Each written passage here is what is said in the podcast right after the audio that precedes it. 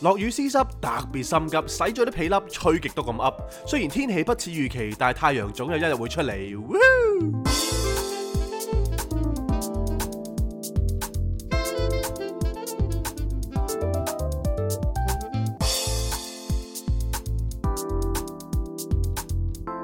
Not a romantic story. Cindy, Jason. 呼呼，放晴啦，哇！神咁早你把聲都咁靚喎， 梗係咪好多人咧都以為我哋唔知去咗邊啦，唔知死咗去邊啦。係，啊大家跟都住好你又擔要心我哋，係啊，你又出咗個 story 咁樣啦，係啊係啊，即係搞到大家都好擔心咯唔，係我呢啲咪好叫中，呢 worry 咯，啲 咪叫中二病咯，係中二病咩咧叫中中二病其實？即係即係 form two 病咧，即係弱智唔啦，係嘛係形容啲人好幼稚啊，即係可能成日都想拎 attention à, 啊呢啲咯，哦，OK，係啊，即係我好日都唔係好中意喺 social media 嗰度 grab attention 噶嘛，係。咁但係一 grab 嘅時候我都可以好 grab 嘅。哇，唔係啊，呢個呢個禮拜真係好撚臭唔啊係，，不過呢個真係好真緊嘅湊係啊唔係因為咧，我哋其實誒、呃今集都會逐一同大家講下我哋呢個禮拜坐咗啲咩 roller coaster 啦。係因為我哋今個禮拜嘅心情真係過到好似點講好忐忑啊，好忐忑啊！咁但係大家放心，即係大家誒、呃、擔心我哋啦。係就係因為我哋雖然就真係好似坐過山車咁刺激啊，咁係激動啦、係但係事實上呢，誒、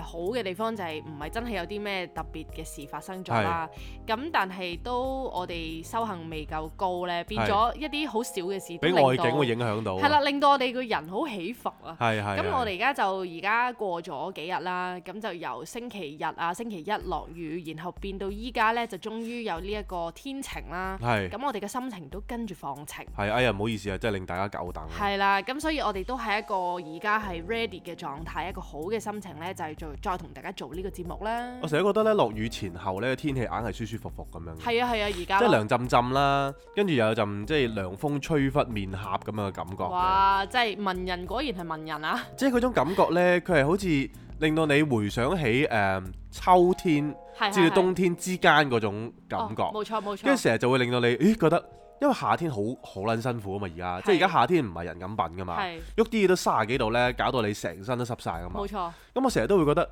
啊，因為誒、呃秋天又近誒、呃 Halloween 啊，哦，因為我就會成日都。帶俾一個感覺就係話，哇係咪夏天過咗，即係嚟到我最中意嘅季節啦咁跟樣。住又到聖誕啦，咪跟住又諗好多，即係諗好多閪嘢啦，搞到係自己好似好向往啦。係點知過幾日，跟住又即係狂風暴雨 啊，跟住之後又係曬到屎忽窿都爛咁嗰啲咧，就係咁啊，所以即係人生就係咁樣。就係天氣不似預期咯，即係俾好多假象你，係啊跟住覺得你覺得好正，跟住投入咗落去啦，跟住就賴嘢啦，假㗎，係啊，全部都假嘅真係，係啊，咁所以我哋就即係今個禮拜啦，其實發生咗咩事呢？咁大家如果有印象，我星期一就出咗個 stories 啊，咁啊同大家講話我哋心情極差，所係。以要潛水。咁嗰一日其實我真係潛咗水其嘅，實我係正常嘅，即係未到未到極差咯，係啦即係有情緒，但係就未到差嘅。我係差咯，即係我係誒，你講唔到嘢㗎啦，我係係直情係講唔到嘢啊。跟住我話講完潛水之後就好似最後遺言咁樣啦，我就冇再撳過入去我哋 Not a Romantic Story 嘅 IG 咯，即係係連我自己嘅 IG 我都冇睇咯。係咁所以大家咧好好啊，就好擔心我哋咧，咁啊 send message 去關心我哋啊，鼓勵我哋啊咁樣啦。咁我都係夜晚先至覆嘅，因為即係時間都要啲，即係要啲時間去等個心消化情沉澱啊咁樣咯。係。咁你究會竟話俾即係你會話俾聽眾聽發生咩事？係會嘅，而家就正正準備講啦。係咁大家要聽之前應承我哋先，就唔好笑鳩我哋係， 即係抱住一個唔好 judge 我哋嘅寬心，宏嘅係 心。啦，聽咁樣啦喂，。講呢個之前呢，我又講下琴晚發生件好奇怪嘅事情啦。係係係咁我今朝突然之間起身起身嗰陣時候呢，我發夢喎。係係跟住發發發咗個夢咧，哇好奇怪！咁我同啊夢入邊嘅隔離有位女仔咁樣傾偈啦，我真係唔記得咗個女仔係邊個啦，不總過之一個啊記聖人啦，記得我死都唔講啦，係係咪我係啊女？仔唔係你 嚟嘅，唔係搞你嚟嘅，錯啊，仲講，跟住咧唔係跟住我唔知，我我真係唔記得係邊個認真，係跟住佢就同我觀音菩薩啊。咁我就咁我就喺度講我話，唉點解人生成日都唔開心嘅咧咁係樣係？哦我真係我真係成日都好 sad 嘅喎，跟住佢就話誒咁你應該檢討下你自己啦，係係因為你誒啊佢佢叫咩話？誒仲俾啊，係，佢就話因為你人生唔夠重比啊，係唔夠係係比重佢話係嘛？誒佢同你講係仲俾啊，佢話係啊，佢話你人生唔夠重比係咁啦。，咁我突然之間我醒咗嗰刻咧，因為因為誒誒 Cindy 起身啦，校咗鬧鐘要錄係啦 podcast，跟住突然之間佢就話，佢就突然間鬧醒咗我嗰刻咧，我就話喂，哇好癲喎！我突然之間我我人生未聽過呢個 term 叫做係啦重係啦比咁樣跟住啦。你同我講跟住我就話：喂，其實呢個人生係咪有個 term 叫做重比嘅咧？咁係樣。啊啦，跟住我就叫阿 Cindy 去 search 啦，係即刻 Google。跟住即刻 Google 咯。哇！神奇嘅事嚟啦，係啦，咁咧呢個世界咧，其實我哋 Google 咧就冇一個嘢叫做中比啦。咁但係咧調轉嘅話咧，就有一個咧叫做比中喎、咁原來咧有一個典故啦，有譬如上網 search，如果係比中嘅意思係邊個比咧？就係、呃比較個比。係跟住呃誒眾公眾個眾啦，眾呃人個眾啦，咁然後咧佢呢度網上面就解釋咧，佢就話誒、呃比重嘅意思係叫使眾人親附咁樣啦。咁我哋文學修養唔夠高，但係我哋理解咧就係咪估緊係咪講緊眾人親附係大家都想親和黐力黐住你啊，係即係誒去幫助你啊，係親近你去幫助你咁係樣，輔助你咁樣啦。係咁然後佢就引用咗以前誒、呃有一個史記有一個典故啦，咁就有一句嘢叫做公而敬之啦，可以執勇。咁佢寬以正咧就可以比眾。咁我我哋理解嘅意思會唔會就係、係叫你可能要寬，譬如平時待人啊、係講嘢寬宏啲啦，係啦，寬宏啲啊，然後寬宏議政係咪就係去誒點啊？繼續有一個不偏不倚嘅心，係咪咁嘅意思咧？我哋估緊啦。係。咁但係如果我哋估呢一個方向係正確嘅話咧，咁係其實都好重喎。我真係好瘋狂，因為我我人生真係冇聽過呢個 term 啦，係係係，我亦都冇睇過任何佛偈係講呢樣嘢係啦。係係，咁呢個 term 喺邊度嚟嘅呢？比重係即係啲古古詞嚟嘅，即係以前啲人會用咁樣去去講，譬如啲人話比重係咪比重不同啊？即係話有即係好多用法嘅係咁樣咯。哇！但係神奇嘅事就係、即係就係咁咯。係係。人生係你好多嘢估唔到啊，發個夢呢，你都會啟示嘅。咁你誒、呃即係譬如聽完我呢個 Google 嘅解釋啦，係咁你再 relate 翻去自己嗰度，你有冇啲咩諗法啊？我覺得係因果咯，即係因為因為我太 harsh 啦，哦，係咪佢誒即係嗰位聖人喺你夢入邊咧，佢係有係叫你多啲諗下因果嘅。冇冇冇冇佢哦冇冇，佢講完佢話誒咁你就反省下啦，誒、你可能就係唔夠比重啊，跟住就完咗㗎啦。哦，就就醒醒咗咗啦啦，係跟住我就好記得呢個 term，跟住我即刻啊 Google 啦，叫你。係跟住之後就就就發覺就就就發覺啦，係，咦？可能人生就係唔夠寬容，因為對自己唔寬容，所以對人都唔寬容。跟住就令到可能會引起啲衝突咯，係啦，啊我好多好多時候可能就係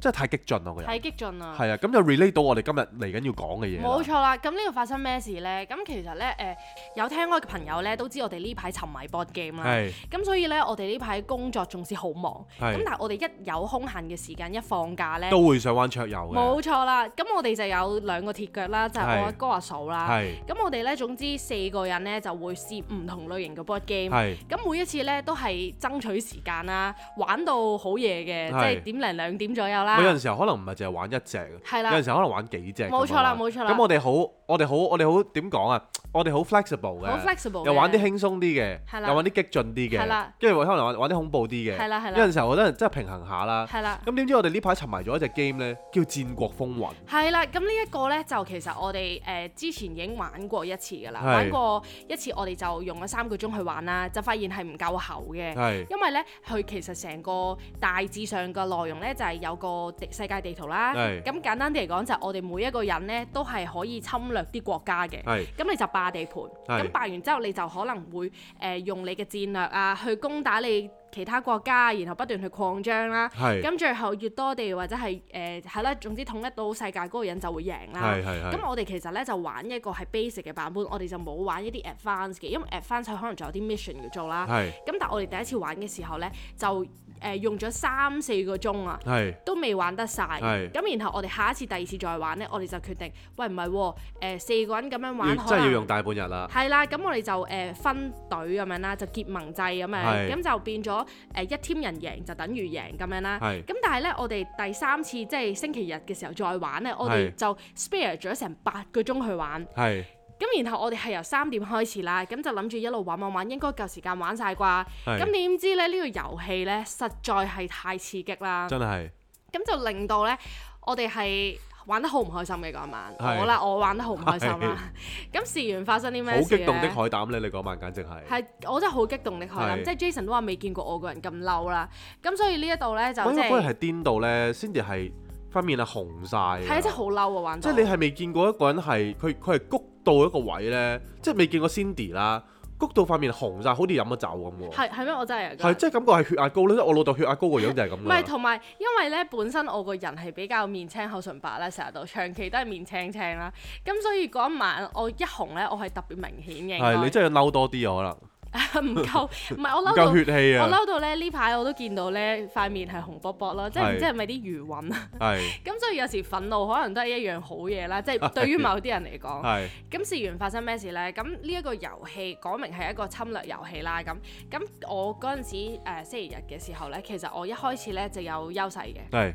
咁然後但係因為我個性格呢，就係唔中意獨大嘅咪，通常有優勢嘅人呢，就永遠霸死一笪地，係啦係啦，佢唔會喺周圍開枝散葉。啊係啦係。啦係啦。咁啊，Cindy 就係嗰種呢。啊，我總之歐洲呢，就係我嘅，哦唔係，我就因為霸實個歐洲因。為其實我哋咧玩咗第三次都知道係應該要霸咗一笪地先，因為如果你統一咗嗰個板塊，你就會有 extra 嘅兵啦。係咁誒、呃但係咧，但係誒、呃譬如你你哋三個咧，全部都已經霸晒啲細嘅版圖。係咁我就只可以霸誒、呃第二個啦，咁就係係霸咗北美洲嘅，係即係美洲咁樣。係咁而點知原來我俾我統一咗美洲之後咧，我係比你哋有更加多嘅兵啦。係咁呢個時候我就有一個明顯嘅優勢。係咁我嗰陣時咧，因為我本身個即係其實玩 board game 真係好反映到你個性格啊，或者你啲地雷啊，簡單啲嚟講。係咁我個性格咧就係、我唔係好中意獨大嘅，其實我就唔係話好好一定要贏或者好驚輸啦，其實我唔係好 care 嘅。係咁但係我係希望玩遊戲嘅時候，大家都可以誒、呃一齊贏啦，係然後大家 happy 啦。係咁所以當我有更加多嘅兵嘅時候呢，我就冇擴張嘅，即係係我就淨係不斷喺度加兵，因為我一定要用啊嘛啊啲兵。係咁然後呢，我就冇去侵略其他地方啦係，我就諗住等大家都可能誒、呃慢慢累積咗你啲兵力，大家勢均力敵嘅時候就可以一齊開心咁樣去玩啦。係咁但係呢，呢、一個係我嘅性格，但係暗卡呢，其實我內心呢係有一種覺得啊，我不煩人，人不煩我嘅心態。係咁所以其實當我去唔侵略人啊，誒、我我諗住係等大家一齊去贏，等大家 keep 住你嘅優勢呢。係我係都希望人哋係會誒、呃去去去尊重翻我嘅我嘅嘢啦。係咁即係唔點會知搞你啦係啦，唔會搞我啦。係咁點知呢個時候咯，咁 J 框呢，因為我同佢嘅土地其實係冇接壤嘅。係咁其實咧，我係唔會直接打到佢啦。係咁所以簡單啲嚟講，我同 J 框喺呢個遊戲入邊咧，其實係唔會有直接嘅衝突嘅，暫時一開係始。係係咁但係點知咧，J 框咧呢個時候就交翻俾你啦。你嘅地雷係咩咧？即係你玩遊戲，你嘅性格係咩咧？唔係因為其實咧，即係大家如果真係想了解清楚一個朋友嘅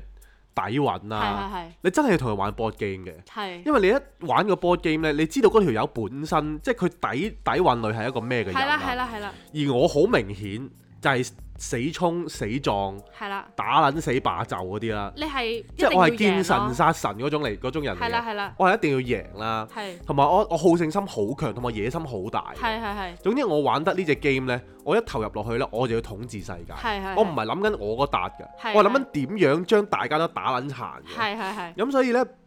其實我有個優點呢，就係其實我係霸王嚟嘅，係即係總之我見到人哋一喐我呢，我就永遠記住嗰條友，我係追住嗰條友嚟打㗎。係啦係啦。係啦，咁咁 J 框因為佢誒好想贏噶嘛，佢嘅目的佢唔係淨係睇緊佢誒侵略幾多地，佢係諗緊啊我點樣統治呢個世界。係咁所以呢，佢嗰陣時咧見到我有優勢呢，係佢就就已經開始起哄啦，就聯朋結黨啦。係佢就話誒、呃哇誒、呃快啲我哋一定要誒、呃一齊去懟死 Cindy 咁樣啦係，即係話唔可以俾佢擴張啊！要因為我嗰啲兵係黃色，佢話要整走呢啲黃色人咁樣啦，係係呢黃兵咁樣啦。係咁跟住咧，我嗰陣時聽到其實我冇乜嘢嘅，我就即係玩啫嘛，咁啊笑啦咁樣。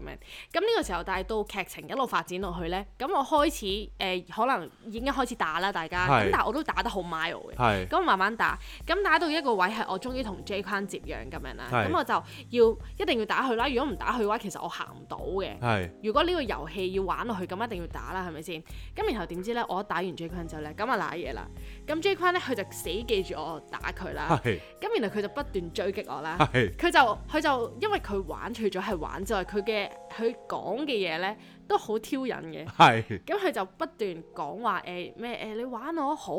係你挑起呢場戰爭嘅，即係係唔係咁嘅語氣喎，係真係認真一百倍啦。係係係，跟住佢就算咧係打我阿哥或者打我阿嫂或者點啊，總之同其他人引起戰爭啦，佢都話唔係我想噶，係 Cindy 逼我嘅咁樣啦。係但係其實完全我同佢係勁躝間咁樣啦，但係佢就死記住我挑起咗同佢一場戰爭，係係跟住話你搞到冇兵啊嘛，你睇住嚟啦咁樣，類似咁樣係。啦我。話我話你你你殺我一個，我十倍奉還。係啦係類啦似係啦，呢啲啦。係啦係啦。咁跟住我就開始有少少興啦，之後就會覺得吓，點解你要不斷追擊我呢？係即係其實我玩呢，我都係做緊我要做嘅嘢，即係因為我要玩呢個遊戲啊嘛。係係係咁但係佢就唔係咁樣諗啦。係。咁 long story short，我哋就總之誒我個 logic 就係啊擋我自己死。係啦。係啦，跟住呢，然後去到另外有一個位啦。係咁就係誒我誒我見到即係因為 J 坤就同咗我阿嫂結盟咁樣。係係係。咁然後咧，咁我就只可以同阿哥結盟啦，因為係如果唔係就會冇優勢噶嘛，一定係要結集先至力量大啦。係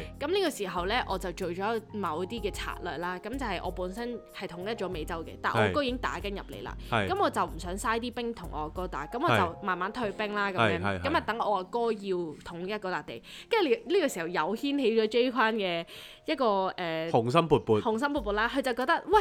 你你而家讓咗笪地俾誒、呃第二個人，咁係即係你係令到我更加難去統一啦。係。跟住然後佢又繼續追擊我啦，係就屌鳩我話我點解要咁樣做唔啊？係我嗰個我就唔係用用言語屌鳩嘅，係啊我係真係用行動去屌鳩嘅唔。係你你跟住 off 咗個 table，我哋有時會斟下水嗰啲噶嘛。係我話係屌你點你做咩要咁樣做啊？咁樣你而家搞到我又難贏咗啦，咁樣屌我啦咁。係跟住我就開始勁嬲啦。係然後成個遊戲我都係抱住一個紅波波嘅面去係，去玩，因為我就覺 得有少我少好含委屈。淚咁樣啦。係啦係啦，跟住其實玩到最後啦，誒、呃最後其實都有我已經係玩到我輸咗，即係我由本身有優勢啦，跟住玩到我係最少地嗰個人嘅。係咁但係我嬲嘅都唔係嬲我輸啦，我就係嬲不斷喺個腦，你知人一嬲咧，佢係就會不斷喺個腦嗰度 replay 翻頭先發生嘅事啊，係然後譬如你同我講嘅嘢啊，然後所有嘢啦，不斷喺度 loop 喺度 loop，咁啊自己跌咗入去呢個 drama 嗰度。重點嚟啦，就係因為咧，其實即係以前即係我哋一路都有禪修嘅習慣啦，呢係排就係疏咗少少訓係係鍛鍊咁樣啦。咁啊嚟咁咧啦，，跟住啲考咧驗，跟住咧，誒，我我好記得咧，就係啊，我哋個老師咧，就成日都叫 Cindy 話：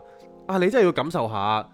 嗰個憤怒嘅 texture 係乜嘢係。啦，佢話我冇火，係啊哦所佢以話我你冇冇火，火瞓覺。係啦，咁佢今今次咧，終於醒咗啦喎。係啊，係點樣嘅呢個 texture？佢咁我就開始即係誒、呃留意，喂憤怒係咩呢？咁我就發現呢，其實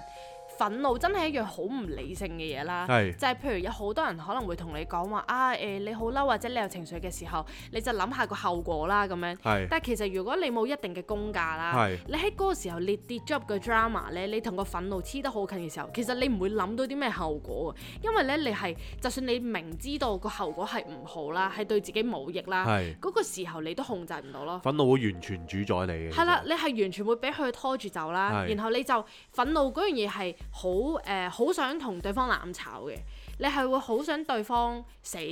其實，我真係太熟悉啦。跟住咧你係完全係唔會諗自己有冇益㗎啦，你淨係會諗唔得，我就算咧我自己粉身碎骨咧，係我都要阻你發達嗰一種啦。啊，係係咁、然後係係咪咁樣係，啊？係係係，絕對係啊係！啦，咁佢係即係一往種死裏打啦，我見到係。係啦，往死裏打嘅。咁如果你往死裏打呢，誒、譬如如果誒誒、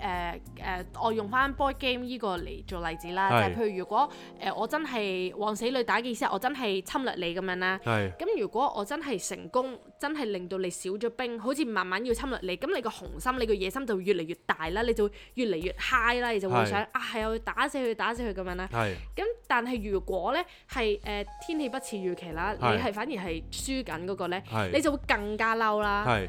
即係總之係點樣都係嬲嘅。係然後咧，你一嬲咧，個人咧係久久不能平復啦，係你係做唔到其他嘢噶。譬如我係誒、呃真係嬲到 literally 第二朝啦，即係嗰一晚已經瞓得唔好啦，係跟住就會不斷喺度諗，然後將呢即係分開唔到啊，就會將呢個 board game 依發生嘅事咧，就帶翻落現實世界啦，就即係 take it personal 咗啦。跟住然後第二日啦，都係繼續諗翻起，都會覺得好委屈啦，然後想喊啦，然後又會係完全做唔到其他嘢，冇心機做其他嘢咯，係，唔係憤怒呢樣嘢係好得人驚嘅。好多人驚啊。即係你你拿捏得唔好呢，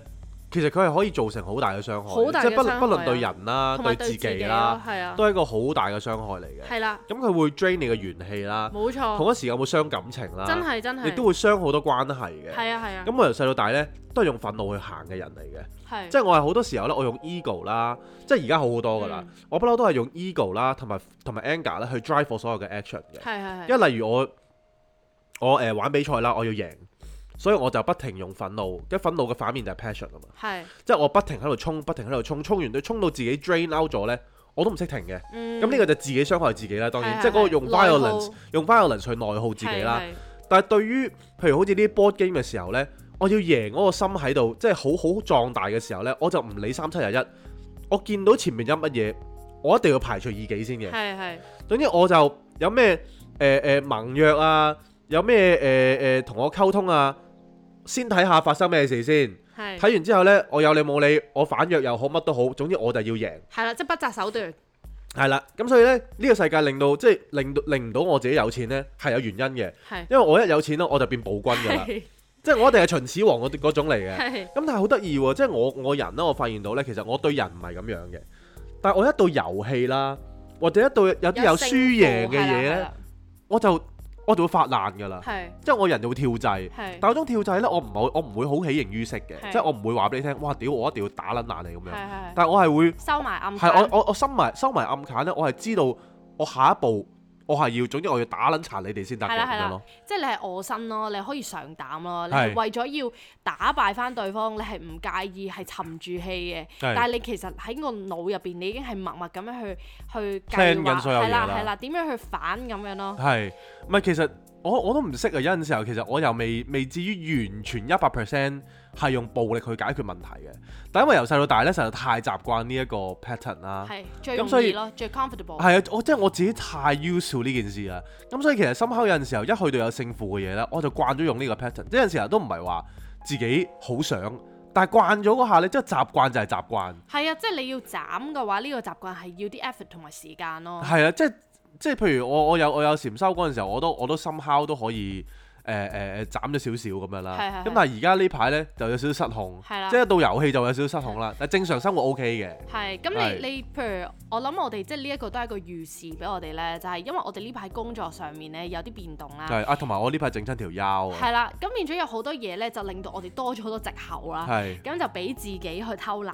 咁就係變咗我哋其實就誒、呃甩咗禪修啦。咁係咪完全甩呢？又唔係嘅，因為我哋呢又咁啱今個月又好好，又 join 咗受風禪院呢有一個禪修嘅班啦，係咁就淨係 last for 一個月嘅啫。係咁變咗我哋就去嗰度，就反而就冇去本身禪修老師嗰度。係咁我諗我哋可能都真係要抽多啲時間呢，係。我哋都一定要去翻咯，即係最少 at least 一個禮拜都要去一次唔係。本身我係想去嘅，琴日，但係我就我條腰好痛啊，係係係，因為前幾日咧我淨係落床都落唔到，係咁所以我就即係呢排等我養翻好先啦。係咁如果咪因為一坐都坐坐一段時間㗎嘛。係。哦咁所以我諗我我我痛到癲嘅時候，我費事啦可，能你坐坐下好咗呢，啊有有機會嘅，同埋同埋我都想同大家藉住呢一個分享呢，就係、我覺得之前禪修呢嘅功夫真係冇白費嘅，係 因為呢，譬如我今次係真係第一次嬲到咁樣啦，係。我係我回想翻我啊但你 high 唔 high 咧？你可唔可以講下你嗰個內心嗰個感受啊？你係 high 啊，定係你係責備啊？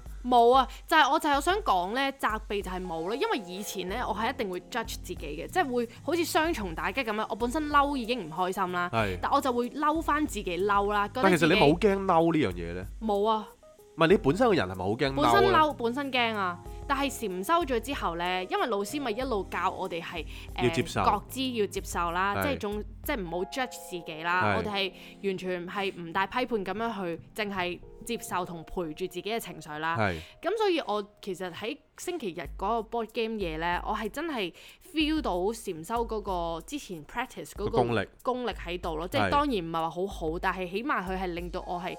係可以唔驚恐懼，即係唔恐懼憤怒啦。係我係因為對於我嚟講，其實佢係陌生㗎，係我唔係話完全唔嬲，但係未試過嬲到咁嘅程度咯。係。仲要係其實呢單嘢係濕鳩噶嘛，喂但係你嗰玩遊戲都嬲到咁樣唔係嗰個感覺咧，有冇令到你想打人咧？有啊，真係啊，即係係咪想殺鳩我嗰下佢？啊我嗰下咧，即係我嬲到咧，有咩令到我覺得我係真係好嬲咧？即係係嬲到係誒、呃我係覺得哇誒阿仙奴嗰晚打啊嘛，係咁其實我係你知我係你盲粉嚟噶嘛，我係係我一定撐你噶嘛，係咁所以你撐嘅我都撐啦，係咁所以我都好中意阿仙奴嘅。係咁但係咧嗰一晚咧，我知道阿仙奴誒打波咧，我係係嬲到啊，希望阿仙奴快輸波啦。哇，咁你好咁陰濕 係啦，咁喎，我就知道你嬲嗰個位咧，你係除咗針對嗰個人之好外在你冇啦，講出嚟啫。你係 嬲埋，你係嬲埋側邊，即係你係總之你火係燒想連環船，係啦，你係想件嘢係總之係炒大家啦，一齊攬炒㗎住啦，炒，係啦係啦，咁跟住嬲到係誒誒嬲到咁樣，咁嗰下咧，我係抱住一個心態就係、我其實都會想藉住呢個機會，哇！我想睇下我自己可以嬲到點樣。係咁我就知道哦，原來我可以嬲到連我老公中意嘅嘢我都想係即毀係滅毀滅嘅。係啊，總之阿仙奴要輸波㗎啦咁樣。係咁我亦都唔唔 care 其他嘢咁樣啦。一陣如果係好彩有理智啦。係如果唔係，我諗我反咗台㗎啦。係所以啲人話玩 board game 玩到分手啊，玩到即係嗌大家係真係會發生啦。啊係呢啲咁勝負咁強。咪因為玩 board game 咧，一定要同一班理智與投入並重嘅人。係啦係啦即。係嗱，玩 board game 咁嘅時候，我成日都話一定要投入嘅。係，你唔投入，你唔顯露你嗰個真性情呢，件事唔好玩嘅。但係都要有技巧咯。係一定要有技巧，一定要有技巧。哦同埋同埋，其實我覺得我哋誒個好處咧，即係優勢啦，就係、我哋係會反省翻自己嘅，係即係我哋會會回顧翻啦。然後係當你情緒走咗，因為你始終會走噶嘛個情係係緒，係係咁你冷靜翻落嚟，其實你就會睇得更加清楚。係咁喺我個 case 咧，就係、因為之前禪修老師叫我哋唔好 judge，咁我今次咧就真係睇下自己可以嬲到點，咁我反而就令到我有個得着，就係、我係睇到憤怒原來係哦咁樣嘅，係咁而我亦都係睇到我自己嗰個地雷啦。係咁就係其實誒、呃我係我係我係以前我可能對人哋好啊，或者係誒誒包容人哋啊，其係實唔係一個好純粹嘅對人好，或者唔係一個好純粹嘅包容咯。因係為我暗揀係帶住啲期待嘅，期望就係 expect 人哋都要對翻你好。對翻我好嘅，係即係一個係一個好似交易咁樣嘅。係係如果我對人哋好而人哋對我衰咧，其實我係會嬲嘅喎。係咁呢樣嘢又係俾咗個機會我去睇清楚我自己，即係仲可以去令到我係再再誒掹走啲深入雜去了。解自己雜。係啦係啦係啦，咁所以我覺得誒呢樣嘢都係一個好事咯。係咁同埋我就因為嬲到第二朝咧，咁星期一嘅時候出完個你仲要瞓唔到 story。添啦。瞓唔到啦，跟住第二朝誒、星期一嘅時候要錄 podcast 出唔到啦，咁然後我就出咗 stories 話真係要潛水，咁係我嗰時候做咗啲咩呢？咁我後尾其實隨住時間都開始平靜嘅，係但係都係有啲仲未過搞唔掂到自己，係啦係係啦。咁跟住我就上網喺度 search 啦，即係究竟喂點解呢個時候就要揾啲高僧大德嚟開一開市啊？係咁我就睇咁啱就俾我揾到一行禪師有嘅 teaching 啦，係咁係 video 嚟嘅 YouTube，大家可以睇下，佢就叫做誒呃 How to Let the Anger Out 啦。係咁其實就係誒梅村嗰陣時就去同一班小朋友，一班小朋友去咗梅村啊好似係啲誒外國小朋友。係咁有個妹妹咧好得意，佢就問一行禪師，係佢就問啊，我可以點樣 let 我啲 anger out 啊咁樣啦。係咁然後我就喺度諗，喂，屌咪就係我咯，我而家就係有一股憤怒喺我個內心嗰度，我出唔到嚟，即係好似係谷住谷住好唔舒服啊。係跟住咧，一行禪師咧，佢就好有智慧嘅，真係即係係高僧大德。佢就講到，佢就話我哋誒，佢就問個小朋友，佢話：咦，你想 let the anger out，即係你係咪覺得係啲 anger 本身係喺出面係入咗去你個心咧，即係 get in 咗你個心，所以你而家要拎翻佢哋出嚟咧咁樣。係咁佢就話：我哋成日一嬲咧，有憤怒，我哋就會覺得係出面 anger 係喺出面入嚟嘅。係例如係人哋令到我哋嬲啦，係即係好似我 case，我覺得係因為你咁樣針對我，令到我嬲啦。咁係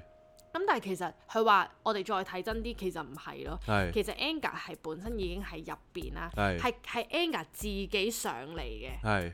佢唔係由出面入，佢係由下面自己上嚟谷到上心口係咁樣。咁佢話如果你就係佢話，但係我哋要記住，佢話 anger 就好似啲泥咁樣啦，係即係啲乜啦，係你成日都想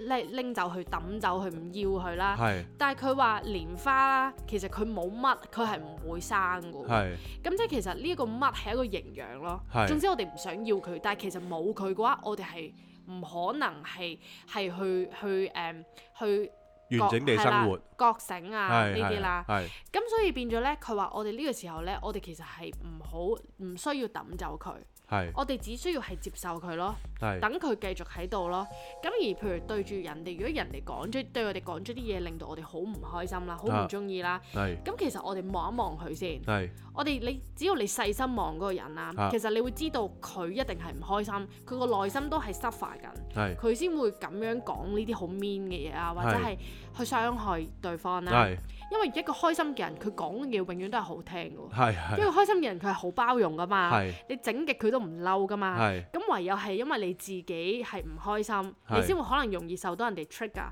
係或者係你會容易係攻擊人哋啊，令到人哋 mean 啦。係咁所以當呢個時候，如果你睇真咗、睇清楚呢一個乜、呢一個你唔想要嘅嘢啦，其實你睇到佢嘅養分就係、你你可以望到人哋嘅痛苦，係然後佢話只要你誒望住佢啦。係你同佢講，佢話 Dear friend 咁樣啦係，即係呢個真係要好大功架先做到係。但係佢一行禪真係咁樣教我哋啦，佢就話：佢話 Dear friend，誒、即係誒、我你雖然你咁樣話我，係但係其實我知道你係 suffer 緊嘅，係所以我唔會嬲你，我係一啲都冇嬲咁樣 啊下次你啦記住咁做咯我我而家練緊，我要頂你你咯，所 以咁佢就咁樣講，佢話你只要 keep 住咁樣講，佢話你個 friend 會 be amazed 啦。咁又當你如果呢件事不斷重複發生，佢就會開始就會問你啦。喎，點係解你會做到嘅咁樣？係咁我呢個時候你就同佢講啊，你嚟過梅村， 你聽過我即係呢一個誒呢、個 teaching 咁樣啦。 係咁所以我覺得都幾得意。咁睇完之後呢，我係真係誒、呃即係個人係冇事咯喎，即刻。係咁但係當然唔係因完全係因為呢一段片，而係個時機啦，就係係因為係我已經過咗沉澱咗，然後我剩翻啲餘韻，係咁再有呢啊一度咁吉一吉我咁咪醒咯。係，咁而家諗翻都覺得係呢一個乜係真係有營養嘅，我人生都要修行噶啦，真係啊即係你你你你唔修行，你真係好大鑊，好容易投入咗入去個情緒入邊咯。太近啦，係啊，太近因為啦，因為有陣時候咧，其實 Anger 最最得人驚嘅嘢咧，即係我自己好熟悉啦。係係佢就喺無形之間咧，佢會着咗相啊！即係着係相係就係話呢個，即係我因為你話我，所以我會發火啊嘛。係啦係啦係咁但啦，係件事就係話，我成日都話一個比喻好簡單，就係話如果呢個如果呢句説話話人哋嘅時候，係人哋唔冇發火 feel，咁呢件事就唔屬於我自己㗎啦係。啦，或者呢件事就唔係一定會令到人發火咯，係因為你自己有火，啊你先會被 trigger 咯。係啦，咁但係因為 anger 呢樣嘢太貼身啦，係啊係啊好多時候因為你係嗨到自己一啲不可觸碰之處，地雷咯，係啦，所以你先會發生啊嘛。啊係啊係啊。咁嗰樣嘢就好係自己啦，覺係得啊，同埋我都想整起一個小故事，都想分享埋啦。就係、咁，我哋呢排去壽豐禪院嗰度學禪修呢。咁誒壽豐禪院個住持呢，大觀法師又係超級超級慈悲同埋好有智慧啦。係咁我哋誒、呃學完之後，其實每一堂咧，佢都會叫大家分組，然後去討論啊。咁然後就有咩問題就可以直接問法師啦。咁然後你記唔記得嗰一晚咧，有個女仔咧，佢咪問法師咧，佢話誒佢誒一路有個心結，有樣嘢發生咗，令到佢好唔開心，一係諗都仲係會唔開心嘅。哦，係記得就話佢有個朋友話佢好唔 sweet 咁樣啦，係咁然後呢個時候大家聽到係全場都笑嘅，係咁然後佢就話可能你哋覺得聽落覺得好搞笑啦，係佢話但係對於我嚟講係好 hurt 嘅。係咁然後佢就問大觀法師，佢話我理性上知道你教我要同啲情緒啊係保持距離啦，但係我現實上即係我做唔到喎，我一係諗我都係好唔開心喎，係咁點算呢？咁咁法師咧答佢嘅時候咧，咁啊答咗誒誒，即係講翻教佢誒、呃用啲方法啦咁樣。係咁然後佢就提到咯，佢就話其實咧誒唔使咁認真咁樣，佢就話譬如人哋話我哋唔 sweet 啦，係佢話咁你咪話哦係啊，我真係好唔 sweet 啊，佢話誒不過唔緊要，你 sweet 就得㗎係啦你 sweet 就得㗎啦 咁樣。係咁其實呢樣嘢係你係只要你去到某一個誒位，你個心好定啦係，你唔受呢啲影響嘅時候，其實你好自如就可以將一啲看似係會引起戰即係戰爭啊即係紛爭嘅 moment 咧，其實你一扭咧，成件事係就好幽默，亦都係好好咯，係。係完全係化解晒所有咪真嘢係公咯。價嚟㗎係啊呢啲，唔容易啊你！諗下，你一句得過去話你 sweet 咪得咯，你又讚咗人啊，咁聽過一定 happy 噶嘛咪，所以其實亦都佢傷害唔到自己咯。佢成日都話個清明心好緊要，係誒定係啊個啊，定即係咯，你要知道晒，你要睇清楚個係事啦實嘅本質，係啦，你啊先去作 judgment。冇錯，咁有陣時候咧，佢仲教咗我哋咧應 WhatsApp 啦，係啦。啊我哋千祈唔好太急，係啦，即係你可能應完之後咧，你就等一陣先，佢諗一話諗。啊你收到唔好認住，深呼吸先。係啦，咁啊，咁啊，等一陣再應呢，就可能又再清晰啲喎。係啦係咁啦呢。啲就係慢慢逐啲逐啲去 practice 翻嚟嘅一個果咯。冇錯啦，咁所以呢，我哋今集呢就想透過我哋一啲最近生活發生嘅一啲事啦，咁啊同大家分享，希望大家呢都有啲共鳴啦。我相信大家都會 relate 到嘅喺日常生活中，係難免會遇到一啲即係天氣不似預期啊，係然後無啦啦食死貓啊，做嘢嗰度可能俾老細屌啊呢啲啦。咁係我哋都可以即係唔使急咯，一步一步咁樣去，我哋唔使去解決先，係，我哋只需要去認清自己先。冇錯。當我哋知道咗自己、了解咗自己嘅時候，其實你自自然然就會知道係點樣做咯。啊咪同埋呢，即係做任何嘢之後呢，就算啊，我我舉例啦，大家好唔好唔好彩，掀起咗掀起咗一場紛爭，係而大家紛爭過後呢，大家都要坐低去反省翻，其實件事有冇改進嘅地方，睇翻自己咯，或者最一緊件要事自己有冇做錯到，冇錯，或者啊件事係應該可唔可以好啲咁樣去處理呢冇錯冇錯，即係呢啲 reflection 咧，永遠都係對自己有所裨益嘅。冇，錯，係啦。咁因為誒，呃唉、呢、個世界實在太複雜啦，你唔知人哋諗乜啦，你又唔知你自己可以控制到啲乜冇啦錯。有好多嘢你又控制唔到冇嘅。錯冇錯咁，所以唯一可以做嘅嘢就係控制好自己。係冇錯，啦，咁所以大家就即係多多抱呢個反省嘅心去生活咯。冇錯啦。同埋誒反省嘅心，我哋都可以誒喺個時機嗰度去落啲功夫啦。就係當你真係好嬲嘅時候，你反省都冇用㗎啦。係啊咪即係我呢成日個時都候話就縱接使受啦。即係縱使自己做錯咗啦，但係你過咗去，你都無謂再執住啦。冇係咪錯冇錯先，你。唯有悔疚啦，或者真係冇錯回向啦，係咪會先？去懺悔咯，係咯係啦，咁所以係咯，希望我哋呢一集可以帶到一個都係比較誒、呃、開心嘅星期俾大家啦，係乜？啊雖然我哋就坐咗過山車啦，係啦係啦，但係過山車即係都總會有落 嚟嘅一一冇日錯㗎啦嘛，，係而咪家先？就係啦，係啦，咁啊，總之大家記住我哋嘅 jingle 啦，天氣不似預期，係啦，晴天總會翻嚟。冇錯，咁啊，大家過好大家呢個禮拜啦，係唔知啦，拜拜拜。拜。